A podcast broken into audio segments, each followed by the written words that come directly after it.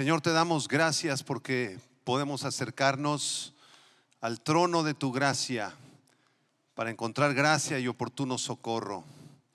Venimos a adorarte, Señor. Te hemos cantado, hemos levantado nuestras manos, nos postramos en nuestro corazón, Señor, delante de ti, reconociendo que tú eres el Dios todopoderoso, el Dios de Abraham, de Isaac y de Jacob, el Dios de los milagros. Te queremos suplicar que tú nos hables, Señor, a cada uno, a lo profundo de nuestro corazón, y que tu palabra sea predicada con claridad y con poder. En el nombre de Jesús. Amén.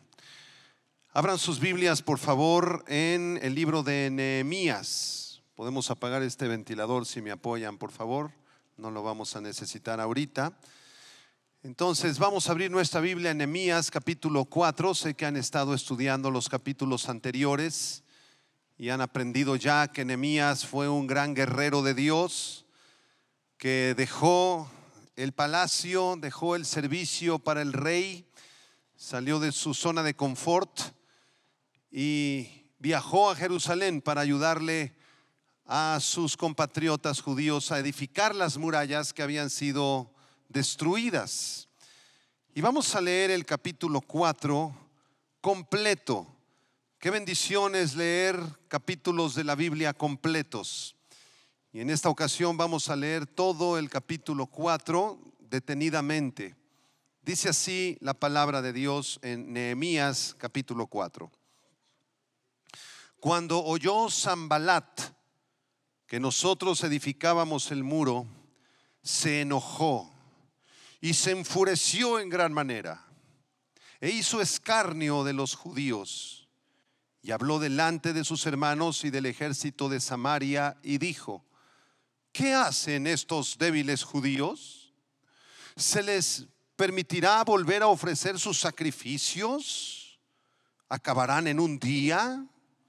¿Resucitarán de los montones del polvo las piedras que fueron quemadas? Y estaba junto a él Tobías Amonita, el cual dijo, lo que ellos edifican del muro de piedra, si subiere una zorra lo derribará. Versículo 4, palabras de Nehemías. Oye, oh Dios nuestro, que somos objeto de su menosprecio, y vuelve el baldón o su burla de ellos sobre su cabeza y entrégalos por despojo en la tierra de su cautiverio no cubras su iniquidad ni su pecado sea borrado delante de ti, porque se airaron contra los que edificaban. Edificamos pues el muro y toda la muralla fue terminada hasta la mitad de su altura, porque el pueblo tuvo ánimo para trabajar. Versículo 7.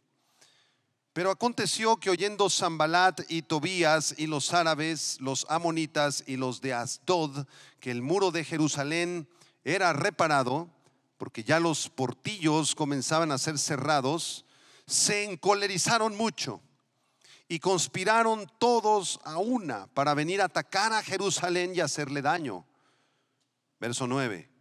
Entonces oramos a nuestro Dios y por causa de ellos pusimos guarda contra ellos de día y de noche. Y dijo Judá, las fuerzas de los acarreadores se han debilitado y el escombro es mucho y no podemos edificar el muro. Y nuestros enemigos dijeron, no sepan ni vean hasta que entremos en medio de ellos y los matemos y hagamos cesar la obra. Pero sucedió que cuando venían los judíos que habitaban entre ellos, nos decían hasta diez veces, de todos los lugares de donde volviereis, ellos caerán sobre vosotros, ellos vendrán, nos matarán. Versículo 11. Entonces por las partes bajas del lugar, detrás del muro y en los sitios abiertos, puse al pueblo por familias, dice Nehemías, con sus espadas, con sus lanzas y con sus arcos. Después miré y me levanté y dije a los nobles y a los oficiales y al resto del pueblo, no temáis delante de ellos. Acordaos del Señor, grande y temible, y pelead por vuestros hermanos, por vuestros hijos y por vuestras hijas, por vuestras mujeres y por vuestras casas. Y cuando oyeron nuestros enemigos que lo habíamos entendido y que Dios había desbaratado el consejo de ellos, nos volvimos todos al muro, cada uno a su tarea. Verso 16. Desde aquel día la mitad de mis siervos trabajaban en la obra y la otra mitad tenía lanzas, escudos, arcos y corazas, y detrás de ellos estaban los jefes de toda la casa de Judá, los que edificaban en el muro, los que acarreaban y los que cargaban, con una mano trabajaban en la obra y en la otra tenían la espada, porque los que edificaban cada uno tenía su espada ceñida a sus lomos y así edificaban, y el que tocaba la trompeta estaba junto a mí. Verso 19. Y dije a los nobles y a los oficiales y al resto del pueblo, la obra es grande y extensa y nosotros estamos apartados en el muro, lejos unos de otros. En el lugar donde oyereis el sonido de la trompeta, reuníos allí con nosotros. Nuestro Dios peleará por nosotros nuestro Dios peleará por nosotros. Verso 21. Nosotros pues trabajábamos en la obra y la mitad de ellos tenían lanzas desde la subida del alba hasta que salían las estrellas. También dije entonces al pueblo, cada uno con su criado permanezca dentro de Jerusalén y de noche sirvan de centinela y de día en la obra y ni yo, ni mis hermanos, ni mis jóvenes, ni la gente que, guardia, de guardia que me seguía, nos quitamos nuestro vestido. Cada uno se desnudaba solamente para bañarse. En el primer servicio estuvimos analizando los primeros, los primeros ocho versículos de este extraordinario capítulo 4. Qué precioso es leer capítulos completos de la Biblia, ¿no es verdad? Estuvimos viendo en el primer servicio que el enemigo Satanás, utilizando a Zambalat y a Tobías, tuvo al menos seis estrategias para frustrar la obra de Dios. Zambalat y Tobías, movidos por Satanás, quisieron destruir la obra de reconstrucción del muro de Jerusalén. Y estas estrategias las analizamos detalladamente durante el primer servicio. Vimos que la primera estrategia de Satanás es el enojo, el enfurecimiento. Dice el verso 1 que Zambalat se enojó, se enfureció en contra de Nehemías. La segunda estrategia del diablo en el verso 1 también dice al final que Zambalat hizo escarnio de los judíos, se burló, los ridiculizó públicamente, se rió de aquellos que estaban edificando la muralla. La tercera estrategia que analizamos fue la intimidación. Satanás usa la intimidación para hacernos tropezar, para hacer que nos alejemos de Dios, que ya no ores, que ya no te disipules, que no te congregues, que te desanimes. La cuarta estrategia del diablo es el menosprecio. Dice en el versículo 3 que Tobías Amonita dijo, lo que ellos edifican del muro de piedra, si subiera una zorra encima de eso que están edificando, se va a caer. No sirve para nada. El menosprecio es una estrategia favorita del diablo para hacernos desanimar y alejarnos del Señor. En quinto lugar, analizamos que el diablo también hace conspiraciones, como dice el verso 8, conspiraron todos a una para venir a atacar Jerusalén y hacerle daño. La conspiración y la traición es algo que el diablo usa. El diablo puede usar personas, amigos, familiares cercanos, compañeros del trabajo que conspiren en tu contra porque tú eres hijo de Dios porque tú eres honesto, porque tú oras públicamente por los alimentos delante de ellos y les compartes la palabra de Dios y mucha gente va a conspirar en tu contra. La sexta estrategia de Satanás que mencionamos en el verso 11 es el intento de homicidio. Zambalat y su ejército quiso entrar en medio del pueblo de Judá y matarlos, dice el versículo 11. Todo eso lo estudiamos en el primer servicio. Pero ahora en este segundo servicio vamos a analizar las seis estrategias de Dios para resistir al diablo y tener una vida de victoria todos los días, aunque seamos amenazados, aunque seamos perseguidos, aunque nos calumnien, aunque suframos traiciones, aunque suframos blasfemias en contra de nuestro Dios y que se burlen de nuestro Dios. Nosotros tenemos un Dios poderoso porque mayor es el que está en nosotros que el que está en este mundo. Vamos a analizar cada una de estas estrategias y me acompañan al verso 9, Nehemías 4, versículo 9 porque esta primera estrategia de guerra espiritual es la oración. Después fue amenazado de muerte y se burlaron de él. Dice en el verso 9, entonces oramos a nuestro Dios y por causa de ellos pusimos guarda contra ellos de día y de noche. Escucha, la oración es nuestra principal estrategia de guerra en contra de Satanás. Primera de Tesalonicenses 5, versículo 17. El apóstol Pablo nos dice, orad sin cesar. Y así fue como Nehemías lo hizo. Oró al Señor sin parar. Y esa oración levantó una guardia que no solamente fue física en contra de Zambalat y de su ejército de día y de noche, sino que fue una guardia celestial alrededor del muro de Jerusalén. Dios mismo los defendió. Dios mismo estaba ahí con ellos defendiéndoles.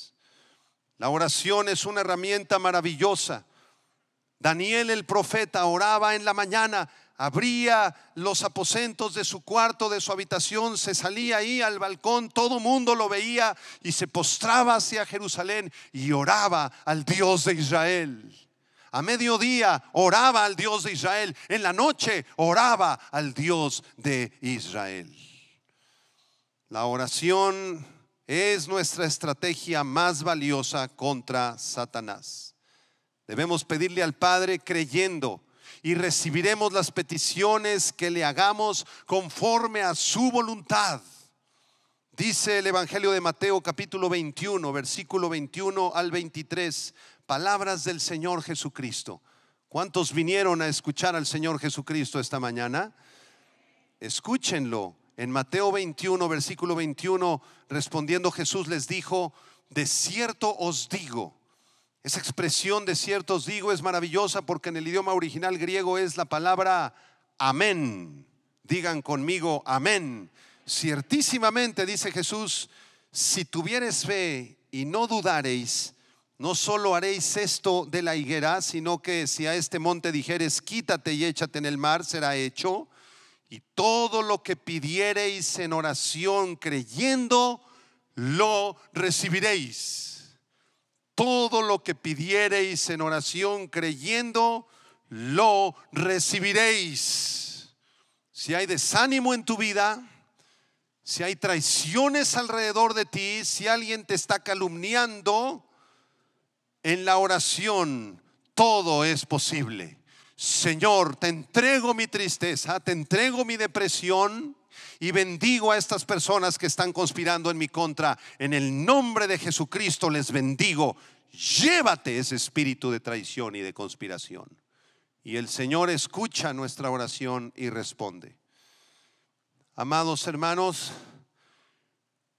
no hay nada imposible para Dios en la oración.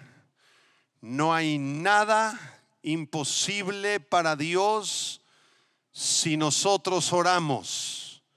Hebreos capítulo 11, versículo 6 dice, pero sin fe es imposible agradar a Dios, porque es necesario que el que se acerca a Dios crea que le hay y que es galardonador de los que le buscan. Si vamos a orar, vamos a orar con fe. Vamos a creerle a Dios todas las promesas que Él ha declarado en su santa palabra. Vamos a creer que Dios va a actuar en nuestra familia, que va a actuar en nuestra escuela, que va a actuar en medio de la enfermedad, en medio del pecado. Él se va a manifestar porque Él es fiel a lo que prometió. Pastor, es que yo no sé cómo orar, dicen algunos hermanos. Pastor, es que me quedo dormido a la mitad de la oración. Es que de repente, pastor, empiezo a orar y no pasan ni dos minutos y ya estoy bostezando, pastor. Pastor, es que ya no sé qué decirle al Señor. Un hermano me comentaba que le da gracias a Dios por los alimentos el día primero de enero para ahorrarse las oraciones del resto del año y él ora por los alimentos de todo el año para ahorrar tiempo de oración. Hasta allá hemos llegado. Nos cuesta trabajo la oración. ¿Sabes por qué nos cuesta trabajo? Porque la oración es contraria a nuestra carne. Mi carne no quiere orar. Mi carne detesta la oración. Mi carne quiere prender la televisión o ver el Facebook o invertir tiempo en el WhatsApp o en alguna serie del Netflix. Eso es lo que quiere mi carne. Mi carne es contrario a la oración. Por esa razón hay que sujetar nuestra carne. Hay que crucificar nuestra carne. Hay que pedirle al Espíritu Santo que tenga nuestra carne crucificada, disciplinada. Y lo que más detesta hacer tu carne, eso es lo primero que tienes que hacer durante el día, que es orar. Apunta algunos tipos de oración que puedan servirte. Si a ti te cuesta mucho trabajo la oración o tienes una vida muy pobre de oración, oras muy pocos minutos, te voy a dar algunos tipos de oración. El primero, la alabanza. Número dos, adoración. Número tres, peticiones personales. Número cuatro, intercesión por los demás. Número cinco, arrepentimiento y consagración. Número seis, acciones de gracias. Número siete, guerra espiritual. Los voy a repetir porque muchos están tomando apuntes alabanza, adoración, peticiones personales, intercesión por los demás, arrepentimiento y consagración, acciones de gracias, guerra espiritual. Al lado de ese apunte y de cada uno de esos renglones, pon un paréntesis y ponle ahí 20 minutos en cada uno de esos. ¿Puedes alabar a Dios 20 minutos? ¿Será posible que lo alabes durante unos 20 minutos al día? ¿Es posible? Digan amén, hermanos. Poner un canto de exaltación, de alabanza a Dios y levantar tus manos y decirle, Señor, te exalto, te glorifico, abre mis ojos, Señor. Quiero ver tu gloria, Señor, te alabo. Al lado de donde dice adoración, abre otro paréntesis y ponle 20 minutos. ¿Será posible que te postres unos 20 minutos, hermano? Y que simplemente lo adores y beses los pies de Cristo? ¿Será posible? Al lado de donde dice peticiones e intercesión, en cada uno ponle 20 minutos. ¿Será posible que, que tengas una lista de peticiones personales y de intercesión por los demás? ¿Será posible que pases unos 20 minutos arrepintiéndote de tu maldad, de nuestro pecado y consagrándole tu vida al Señor? ¿Será posible que durante 20 minutos le des gracias a Dios y hagas guerra espiritual? Si nosotros oráramos de esta manera, con un poco de disciplina, pasaríamos al menos una hora y media en oración todos los días. Y esa fue la estrategia de Nehemías. Oración, mis enemigos me rodean, quieren asesinarnos, quieren destruir los muros de Jerusalén. Nosotros vamos a orar y vamos a poner centinelas alrededor de la muralla. Hay una segunda estrategia de guerra espiritual que está en el versículo 12. Regresamos a Nehemías 4, versículo 12. Y también está en el versículo 20. Y esta segunda estrategia es la estrategia de la fe en Dios. Digan conmigo, fe en Dios. Díganlo un poco más fuerte, por favor. Fe en Dios. Versículo 12. Pero sucedió que cuando venían los judíos que habitaban entre ellos, entre Zambalat y Tobías y los enemigos de Nehemías, nos decían hasta diez veces, de todos los lugares de donde volviereis, ellos caerán sobre vosotros. Habían judíos que estaban viviendo con los enemigos y de pronto traspasaban los muros y le decían a Nehemías, ven para acá, Nehemías, te van a matar, Nehemías. Y por allá venían otros, te van a matar, Nehemías. Y por allá te van a matar, ellos son más poderosos, son más fuertes. Y así hasta diez veces. Pero ¿qué hizo Nemías? Vean el versículo 20. ¿Qué hizo Nemías? Ay, tengo mucho miedo. Mejor ya le paramos a la construcción del muro y terminamos aquí el capítulo 4. No, el capítulo 4 no termina ahí. Vean el versículo 20, ¿qué hizo Nehemías? En el lugar donde oyereis el sonido de la trompeta, le está hablando a su ejército, reuníos allí con nosotros. Nuestro Dios peleará por nosotros. Diga conmigo muy fuerte, nuestro Dios peleará por nosotros. Díselo a la persona a tu lado, nuestro Dios peleará por nosotros. Y cuando venga el enemigo, no puedes, no sabes, ¿para qué vas a la iglesia? Qué ridiculez eso de estar orando y leyendo la Biblia. No te trae ningún beneficio. Cuando el enemigo venga y te diga esas mentiras, tú vas a levantar sonido de trompeta, vas a orar, vas a tener fe en Dios y vas a decir, mi Dios peleará esta batalla por mí. Él es el Dios todopoderoso, el Dios de la guerra. Recordemos que la fe es la certeza de lo que se espera, la convicción de lo que no se ve. De manera que la fe en Dios significa creer en las promesas que Dios ha declarado en la palabra de Dios, en la Biblia. La Biblia contiene cientos de promesas desde el libro del Génesis hasta el Apocalipsis para nuestras vidas, para la nación de Israel, para la iglesia y para la eternidad. Debemos tomar esas promesas, creer esas promesas, apropiarnos de esas promesas, declarar por fe esas promesas. Y aunque el enemigo venga y nos diga lo que le dijeron a Nehemías en el verso 12, de todos lados te van a caer, te van a matar, no vas a subsistir, no vas a lograr nada en tu vida. Nehemías estaba confiado en que Dios pelearía la batalla por el pueblo de Judá y que sería librado de sus enemigos. Qué gran líder era Nehemías. Qué grande fe tenía Nehemías. Vamos a repasar un par de promesas en la Biblia, porque muchos de ustedes están siendo atacados, están siendo atormentados. El enemigo está como león rugiente buscando a quien devorar y ha querido infiltrar demonios de desánimo, de tristeza, de suicidio, de depresión, de ya no venir a la iglesia, de enojo, de molestia, para que te apartes de Dios. Escucha, el enemigo va a hacer todo lo que él pueda, todo lo que esté en su mano, para que tú dejes de orar, para que tú dejes de estudiar la palabra de Dios, para que dejes de discipularte, para que dejes de amar a tu Señor que pagó por ti en la cruz. Vamos a repasar un par de promesas para que tu fe se fortalezca. Digan amén. Salmo 24, versículos 7 y 8. Vamos a leer estos versículos en voz alta, por favor. Y vamos a pedir al Señor que nuestra fe sea fortalecida como la de Nehemías. Salmo 24, 7 y 8. ¿Qué dice? Toda la congregación, léalo conmigo. Alzad, oh puertas, vuestras cabezas y alzaos vosotras puertas eternas, y entrará el Rey de Gloria. ¿Quién es este Rey de Gloria?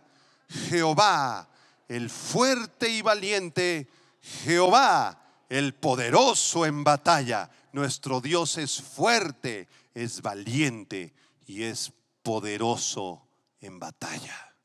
Salmo 27, dele la vuelta a la página. Salmo 27, versículo del 1 al 4. Vamos a leerlo juntos. ¿Qué dice el Salmo 27 del 1 al 4? Jehová es mi luz y mi salvación. ¿De quién temeré? Jehová es la fortaleza de mi vida. ¿De quién he de atemorizarme? Cuando se juntaron contra mí los malignos, mis angustiadores y mis enemigos para comer mis carnes, ellos tropezaron y cayeron. Aunque un ejército acampe contra mí, no temerá mi corazón aunque contra mí se levante guerra, yo estaré confiado. Una cosa he demandado a Jehová, esta buscaré, que esté yo en la casa de Jehová todos los días de mi vida para contemplar la hermosura de Jehová y para inquirir en su templo. Jehová es mi luz y mi salvación. ¿De quién temeré? Él es la fortaleza de tu vida. ¿De quién habrás de atemorizarte? ¿Quién podrá intimidarte? Nadie, porque Él es nuestro escudo y nuestra fortaleza. Hace aproximadamente un año estábamos en casa enfermos del coronavirus, Carlita, mi esposa que está aquí y yo, y de pronto en la cama estaba yo muriendo, ya prácticamente no podía respirar, decidí no ir al hospital porque en la intubación pues nada más es casi casi la muerte segura, entonces dije, mejor si me lleva Señor, aquí en mi casa a gusto con mis alabanzas. Y ahí estaba yo en la agonía del COVID, pero en voz muy bajita porque uno casi no puede ni siquiera hablar, yo le decía, Jehová es mi luz y mi salvación. No voy a temer tú estás conmigo, Señor. Y a ti te digo, demonio de coronavirus, te largas de mi cuerpo. No eres bienvenido. Tú estás aquí porque Dios lo está permitiendo, no porque tú hayas entrado por propia voluntad. Así que te largas de mi cuerpo en el nombre de Jesucristo. Y gracias a Dios sigo con vida. Isaías 43, versículo 1 y 2, ¿qué dice? Isaías 43, 1 y 2, dígalo fuerte, por favor, búsquelo ahí en su Biblia. La fe en Dios es un arma poderosa en contra de todas las armas malignas del diablo. ¿Qué dice Isaías 43, 1 y 2? Ahora, así dice Jehová, creador tuyo, oh Jacob, y formador tuyo, oh Israel. ¿Qué dice Jehová? No temas, porque yo te redimí y te puse nombre, mío eres tú. Cuando pases por las aguas, yo estaré contigo. Y si por los ríos no te anegarán, cuando pases por el fuego, no te quemarás, ni la llama arderá en ti. Note que el Señor no nos promete que no vamos a pasar por las aguas, ni por los ríos, ni por el fuego. No, sí vamos a pasar.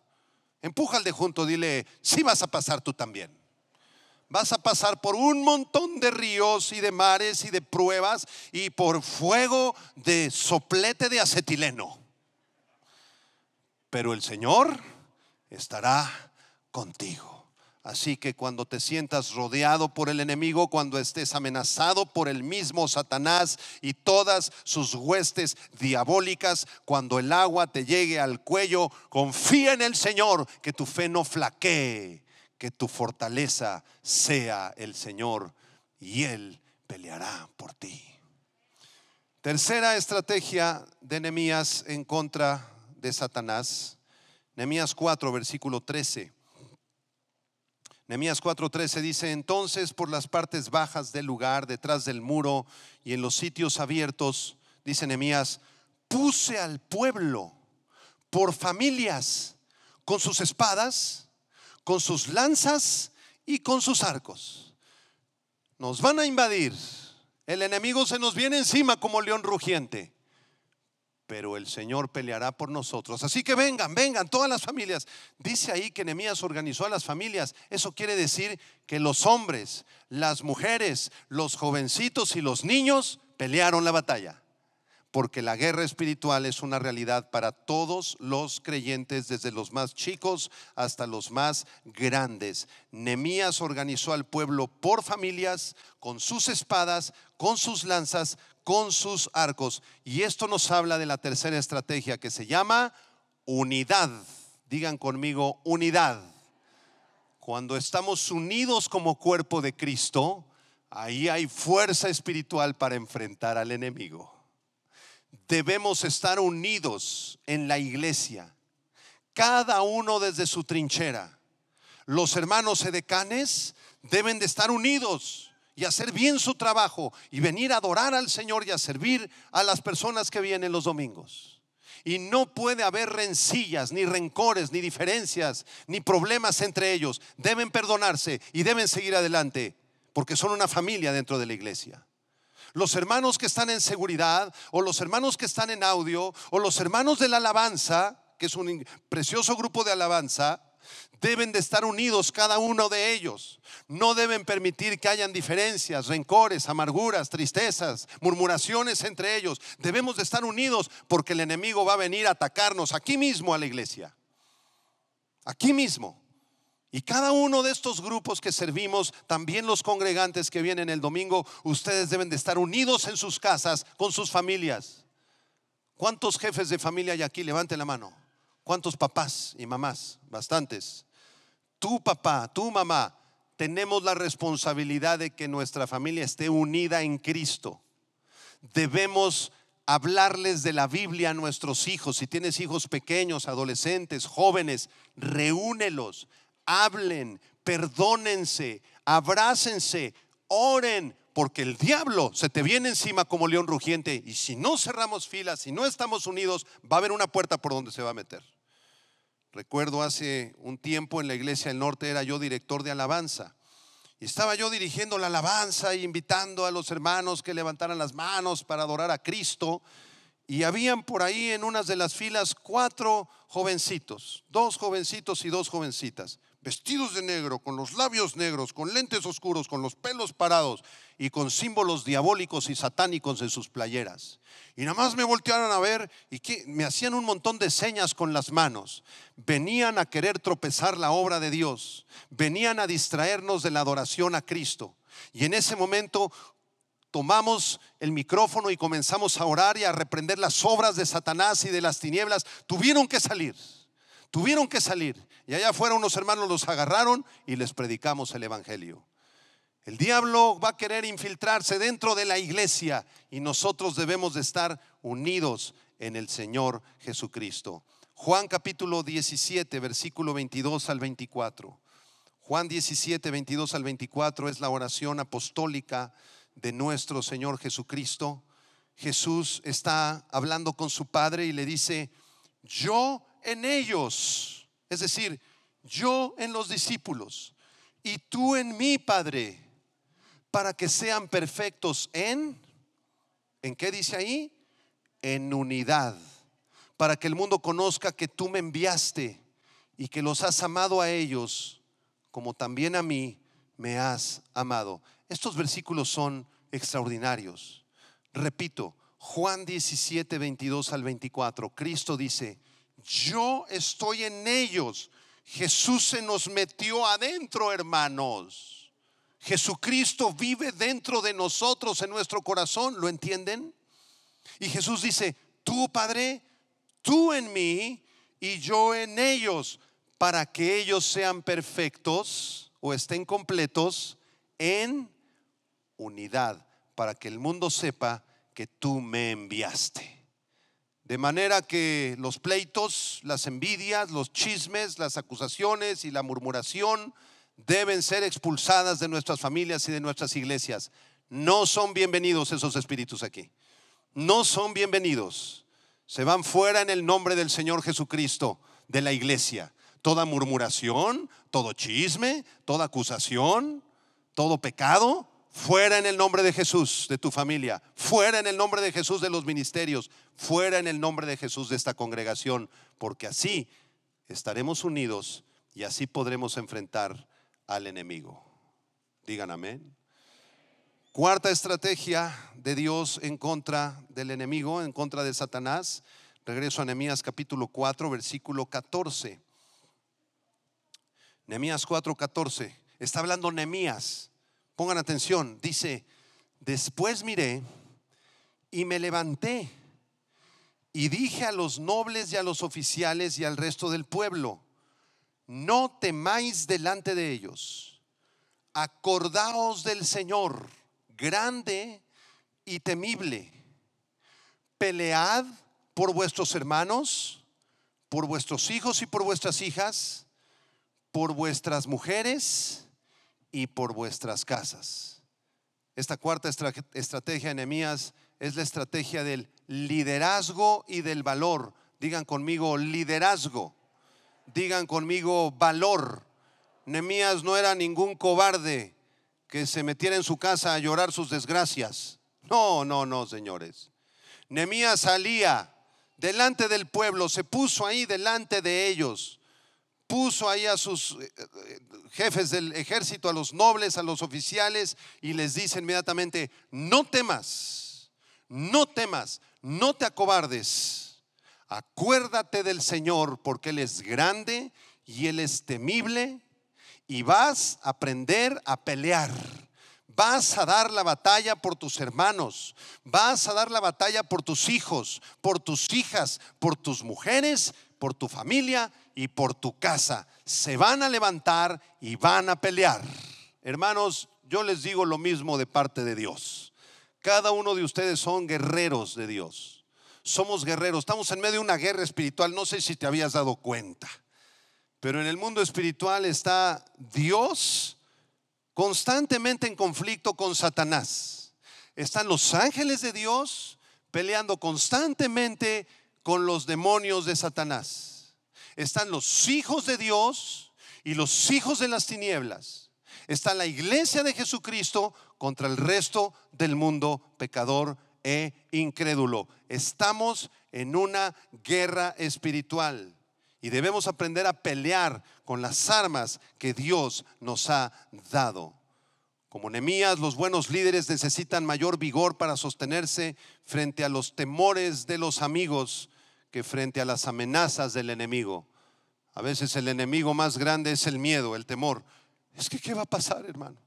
Ahora con la pandemia que acabamos de vivir, el enemigo tuvo el propósito de sembrar miedo, temor en nuestros corazones. ¿Y qué va a pasar, hermano? ¿Y cuándo nos vamos a volver a congregar? ¿Y si me enfermo del virus? ¿Y si me pongo grave? ¿Y si me intuban? ¿Y si me muero? Pues no hay problema, te vas al cielo.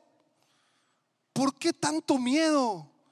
Si el Señor es el que va delante de nosotros. Abran sus Biblias en Primera de Timoteo capítulo 3, porque aquí se describe quién es un líder cristiano que tiene influencia sobre otros y que está dispuesto a prepararse para la batalla, para la guerra espiritual.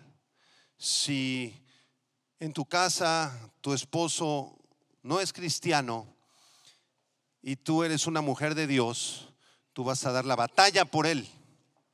¿No es verdad? Y vas a orar y lo vas a ganar con tu testimonio, vas a tener paciencia y lo vas a perdonar y vas a seguir orando por él y lo vas a tratar como Cristo te trató a ti, mi hijita, cuando tú te convertiste. Y vas a seguir orando por él y vas a pedir al Señor que eche fuera a sus demonios, que él pueda ver en algún momento el evangelio. Vas a pelear por tu esposo. Si tu esposa no es cristiana, vas a pelear por tu esposa. Ay, pastor, es que yo me convertí y ella no, entonces yo creo que no era la voluntad de Dios que seamos este matrimonio, por eso ya me voy a divorciar. Ándale, pues, chiquito. Esa no es la voluntad de Dios. Tú no te vas a salir por la puerta de atrás. Tú eres un guerrero de Dios. Usted se queda en su matrimonio y lucha por su mujer. Y le predica el evangelio y la gana con buen ejemplo y con amor y con paciencia y con bendición y con mansedumbre. Así se la va a ganar usted. Usted es un guerrero, usted no se sale de la batalla. Empuje al de junto, por favor, dígale, usted no se sale de la batalla. Usted se queda aquí.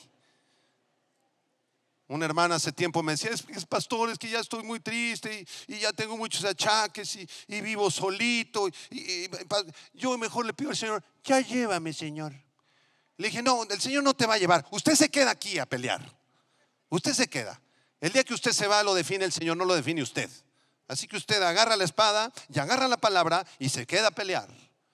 Si tus hijos no son cristianos, tus nietecitos ya andan en, asuntos del mundo, ya se los está ganando el diablo y Satanás con sus artimañas, con la televisión, con las caricaturas, con los videojuegos destructivos, diabólicos. Y ahí está el chamaquito en el Nintendo jugando juegos de guerra, cortándole la cabeza a cuanto mono sale ahí y, pura guerra y pura violencia. Y ahí está el chamaco ocho horas, ahí se disipula con Satanás. No sé si usted sabía, pero el diablo también disipula a sus discípulos. Los disipula en la televisión, en el radio, en el cine, en el Netflix, en los videojuegos. No, hombre, es un maestro eh, muy popular en el mundo, Satanás. Tiene millones de discípulos. ¿Y qué vas a hacer tú ante esa situación con tus hijos, con tus nietos? Vas a pelear.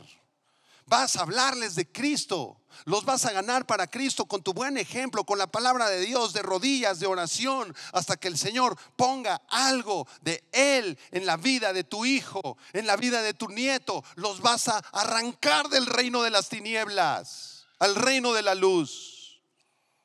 ¿O qué acaso no somos la luz del mundo, la iglesia, hermanos? ¿Acaso Cristo no dijo, ustedes son la luz del mundo? No dijo, son una luz, son la única luz en este mundo de tinieblos. Somos la única luz que existe en el mundo, hermanos, porque tenemos a Cristo. Para ser un líder en tu casa, en tu escuela, en tu trabajo, debes acercarte a las características que se describen en 1 de Timoteo capítulo 3, versículo del 1 al 7. Dice, palabra fiel, si alguno anhela obispado, que bueno, buena obra desea. ¿Quieres ser maestro? ¿Quieres ser pastor? Eh, si lo aplicamos a las hermanas, ¿quieres ser maestra de escuela dominical? Aunque el texto habla principalmente para varones. Versículo 2, pero es necesario que el obispo sea como irreprensible, marido de cuántas? ¿De tres? No, ¿verdad? De una sola mujer, ¿cómo debe ser?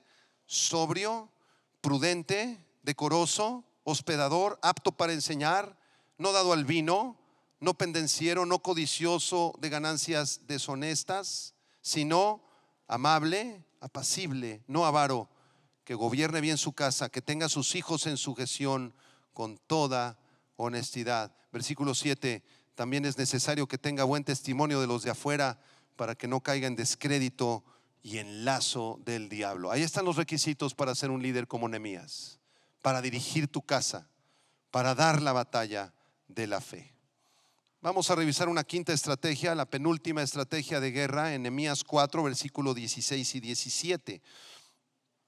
Nehemías 4, 16 y 17 dice, desde aquel día la mitad de mis siervos trabajaba en la obra, es decir, en la reconstrucción del muro, y la otra mitad tenía lanzas, escudos, arcos y corazas, y detrás de ellos estaban los jefes de toda la casa de Judá, los que edificaban en el muro, los que acarreaban y los que cargaban con una mano, estaban poniendo los ladrillos, el cemento, los acabados, las varillas, y con la otra mano que tenían, la espada. Esta quinta estrategia la he titulado Trabajo y Espada. ¿Cómo se llama? Trabajo y espada. Nemías se encargó de seccionar en dos partes al pueblo. Una mitad se estaba encargando de trabajar en la obra, la otra mitad traía lanzas, escudos, arcos, corazas, porque se le venía encima el ejército de los enemigos. Y los que edificaban en el muro, los que acarreaban, los que cargaban, estaban con una mano poniendo, ¿verdad? Los tabiques, pero con la otra mano estaban alertas y ahí tenían la espada a un ladito. Ahí estaban listos para la batalla. Este es un retrato de la vida del cristiano un retrato de la vida del cristiano. Con una mano estamos trabajando, estamos luchando. Sí es cierto, tenemos que salir a trabajar, tenemos que estudiar, tenemos que ganarnos la vida, tenemos que prepararnos, trabajamos para el Señor. Nuestra vida a veces es muy complicada, es muy activa, tenemos que trasladarnos a lugares lejanos para desarrollar nuestros trabajos, otros tienen que viajar, a otros estados de la República, a otras ciudades, a otros países. Otros tienen la vida muy, muy apretada porque están casados y tienen cinco chamacos y, y, la vida no es sencilla. Y hay que hacer el desayuno, la comida, la cena, lavar la ropa y salir a ganarse la vida. No es sencillo, no es sencillo. Y está bien que lo hagamos, el Señor nos va a ayudar. Pero por otro lado, necesitamos tener la espada desenvainada, porque el enemigo te va a venir a atacar tarde o temprano. El enemigo está, como ya lo predicamos, como león rugiente buscando a quien devorar. Esta es la estrategia del trabajo y de la guerra. El trabajo y la guerra. Debemos de estar atentos, este, debemos de estar velando y orando para no entrar en las estrategias de Satanás. Abran sus Biblias en Efesios capítulo 6, porque en el Nuevo Testamento se nos revela claramente cuál es la espada, cuál es la herramienta de guerra del cristiano. Vamos a leerlo en Efesios capítulo 6, versículo 10 al 18. Efesios 6, del 10 al 18. Amén. Vamos a leerlo todos. ¿Qué dice? Por lo demás, hermanos míos, fortaleceos. ¿En quién? En el Señor y en el poder de su fuerza vestidos de toda la armadura de Dios, para que podáis estar firmes contra qué?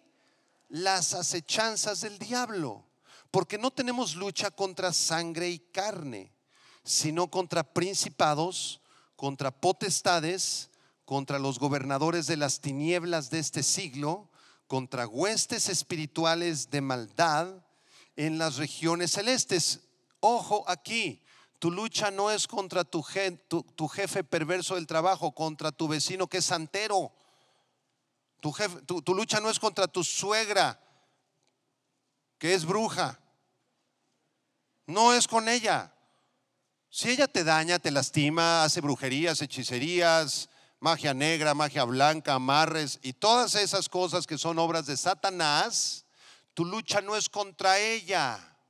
A ella, bendícela. A ella, perdónala. Ora por ella. Dice en Mateo 5, oren por sus enemigos.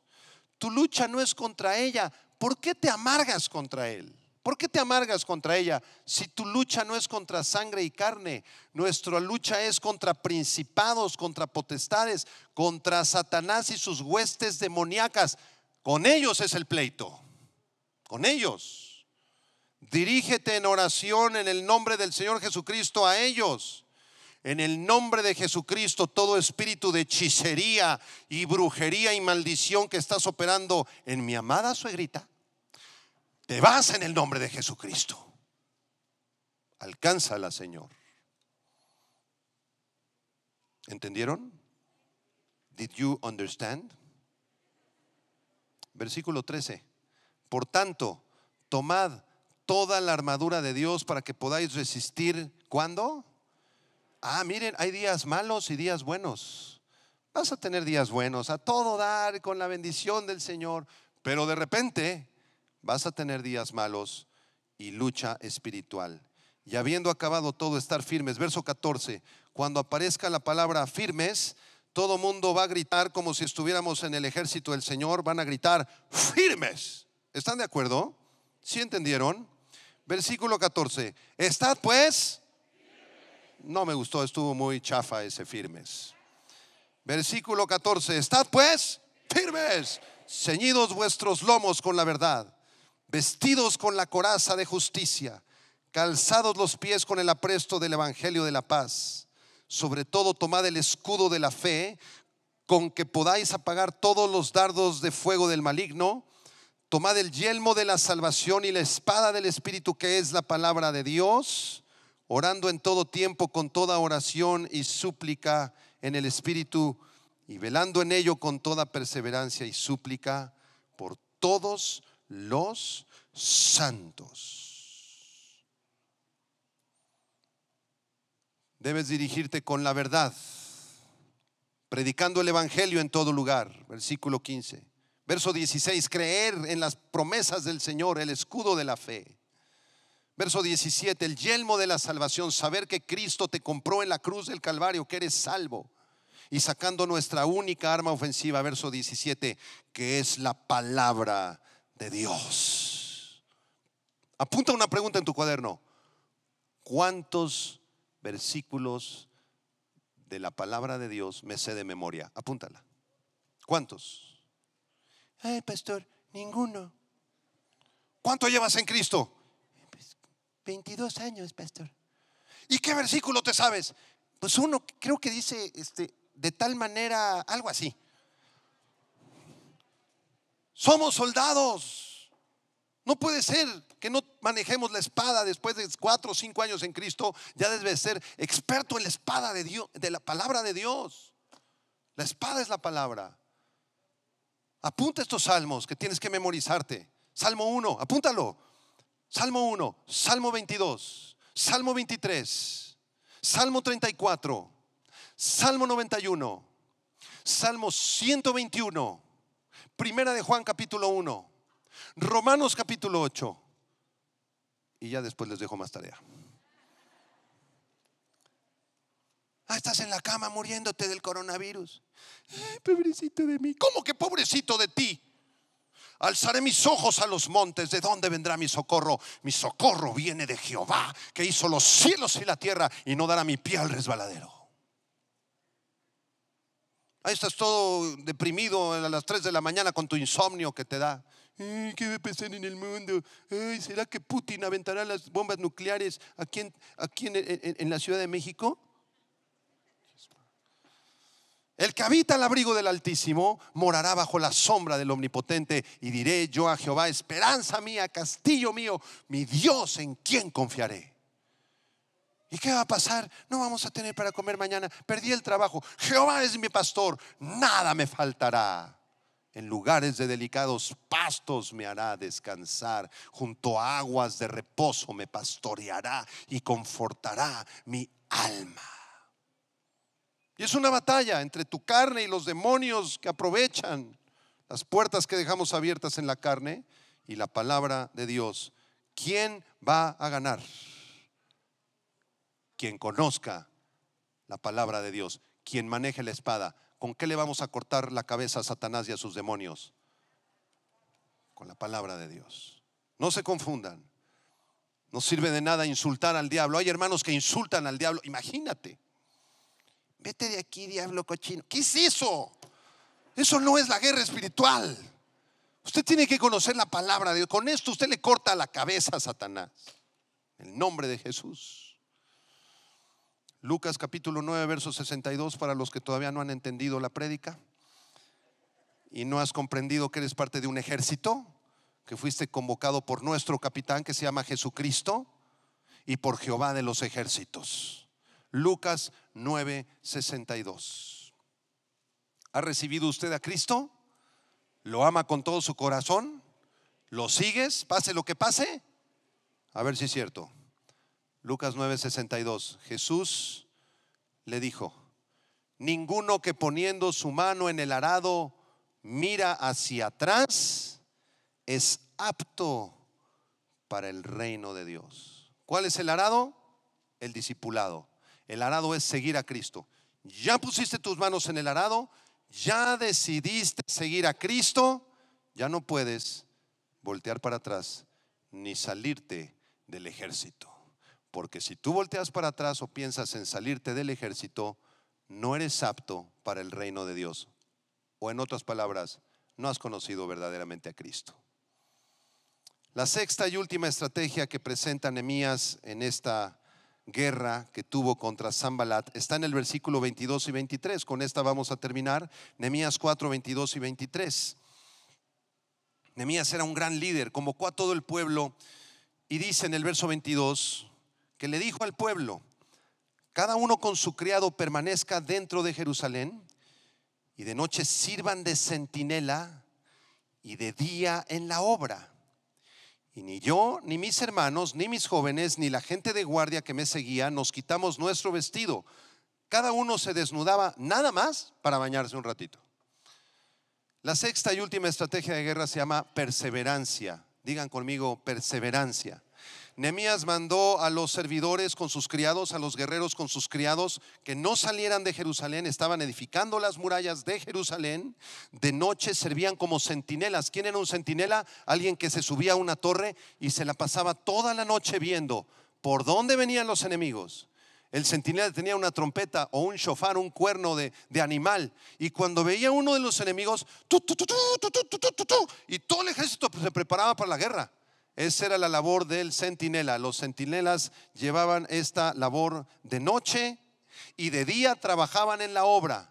24 horas por turnos debemos de estar alerta y ser perseverantes.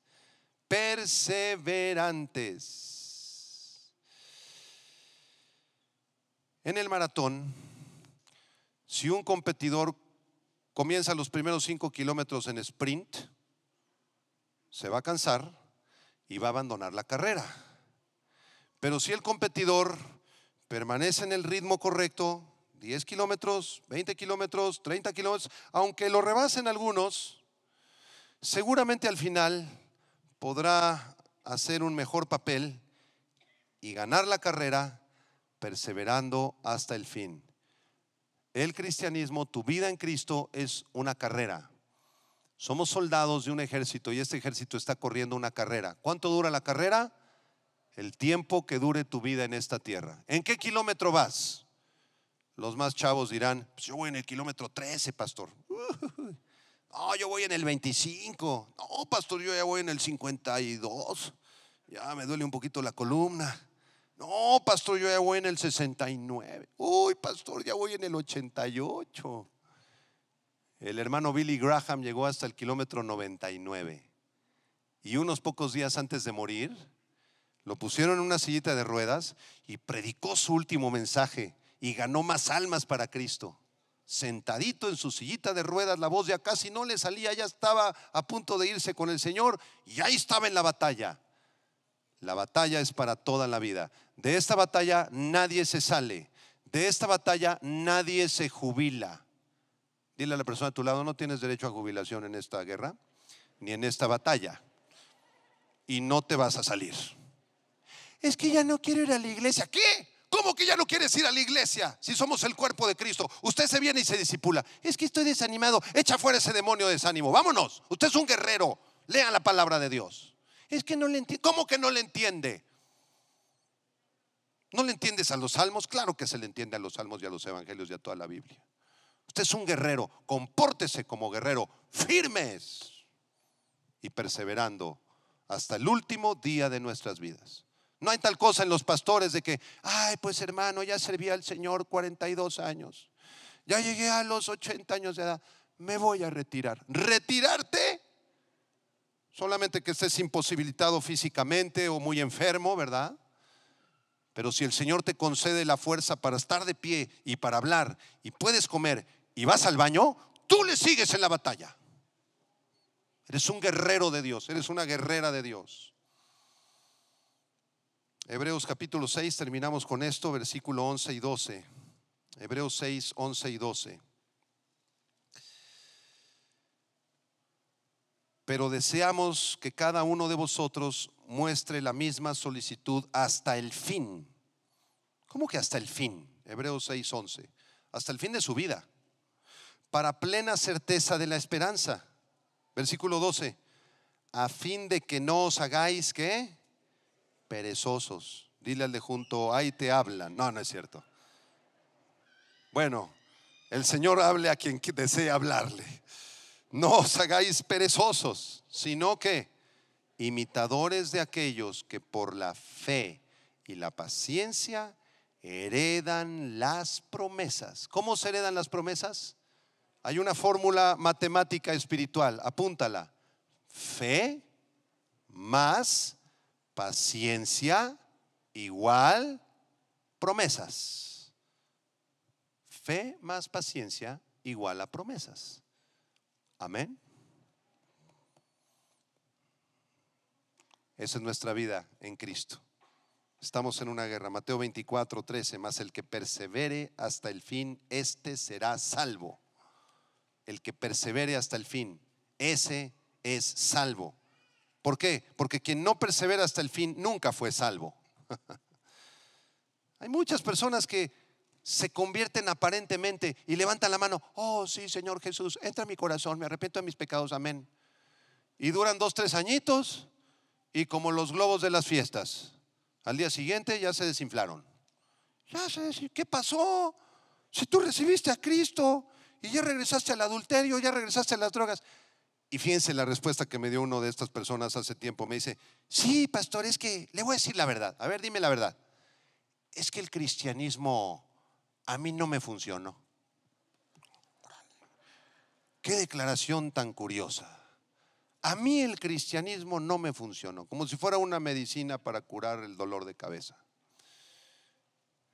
El cristianismo no es ninguna medicina.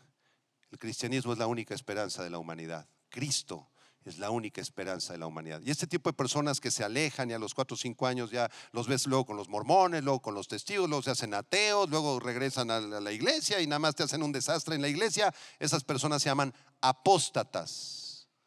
Una persona que simpatizó con el Evangelio pero nunca nació de nuevo, nunca se convirtió, nunca entró en las filas del ejército del Señor Jesucristo. Por eso, el día de su muerte no habrá perseverado. Pero quien persevere hasta el fin, Ya estás con tus pruebas y tus achaques y ya vas en el kilómetro 70, en el 80, en el 90. Muchos problemas, muchos hermanos. Pero estás firme en la palabra de Dios porque sabes en quién has confiado, en quién has creído. Los que tomaron apuntes, díganme cuál fue la primera estrategia de guerra contra Satanás. La oración constante, perseverante. ¿Cuál fue la segunda estrategia en contra de Satanás? la fe en Dios y en su Hijo Jesucristo. ¿Cuál fue la tercera estrategia que debemos aprender? La unidad en el cuerpo de Cristo. No divisiones, no chismes, no murmuraciones. Unidad en la familia y en la iglesia. ¿Cuál fue la cuarta estrategia? Liderazgo y valor. Peleemos la buena batalla de la fe. ¿Cuál fue la quinta? Trabajo y espada. Trabajo y espada. Y la última estrategia, ¿cuál fue? perseverancia. Ninguna estrategia de Satanás contra nosotros tendrá éxito si caminamos cerca del Señor. Cuando el enemigo se enoje, nosotros oraremos. Cuando los demonios se burlen de nosotros y quieran intimidarnos y se nos vengan encima, nosotros confiaremos por fe en las promesas de Dios y caminaremos en unidad unos con otros. Cuando las huestes diabólicas más perversas nos menosprecien y nos amenacen de muerte, Dios nos dará el liderazgo y el valor para seguir adelante en nuestra carrera sin detenernos, sin distraernos. Y cuando el diablo desee asesinarte, nosotros seguiremos firmes, trabajando en la obra de Dios y levantando la espada de la palabra de Dios para cortarle la cabeza a todos sus demonios. Cuando sintamos que miles de demonios nos rodean y quieran asesinarnos, el Señor nos protegerá y Él peleará la guerra por nosotros. Oremos. Señor, gracias te damos por Nehemías capítulo 4. Es un capítulo hermoso. Tú nos has hablado con gran claridad, Señor porque tu palabra es transparente, limpia y preciosa. Y nos hablas a lo profundo del alma y del espíritu, Señor. Levanta tus manos al Señor y dile, Señor, enséñame a orar. Enséñame esta herramienta, esta arma poderosa de la oración. Enséñame a alabarte, a adorarte, a interceder, a darte las gracias y entrar en guerra espiritual, Señor, porque soy soldado de tu ejército. Levanta tus manos y dile, Señor, fortalece mi fe. Cuando mi fe flaquee, Señor, recuerda a mi espíritu que tú eres mi Dios, mi luz y mi salvación y de quien temeré. Tú eres la fortaleza de mi vida. Señor, te pedimos perdón si hemos entrado en chisme, en murmuración, en pleito, en división y pedimos, Señor, tu perdón, que la sangre de Cristo nos limpie de ese pecado. Y te pedimos que tú reprendas a ese demonio de división, pleito y chisme. Levanta tus manos, dile, enséñame a caminar en unidad, Señor, en mi familia, en tu iglesia. Señor, danos liderazgo y valor para pelear esta batalla. Y concédenos seguir trabajando, Señor en los asuntos de esta vida necesitamos trabajar, Señor, y hacer muchas actividades. Pero que no se me olvide, dile, que no se me olvide traer siempre la espada, siempre la espada a cualquier lugar donde yo esté, Señor. Si estoy en casa, si estoy en el trabajo, en la escuela, si estoy en el supermercado, si estoy en el banco, Señor, si estoy en el metro o en el camión, enséñame a cargar siempre con la espada y a ser perseverantes hasta el último día de mi vida, Señor. Quiero perseverar, Señor, porque tú me alcanzaste por tu gracia, me salvaste y me diste una esperanza de vida eterna. Te adoramos, Señor, te bendecimos y te damos las gracias por tu palabra en el nombre precioso de Jesús. Amén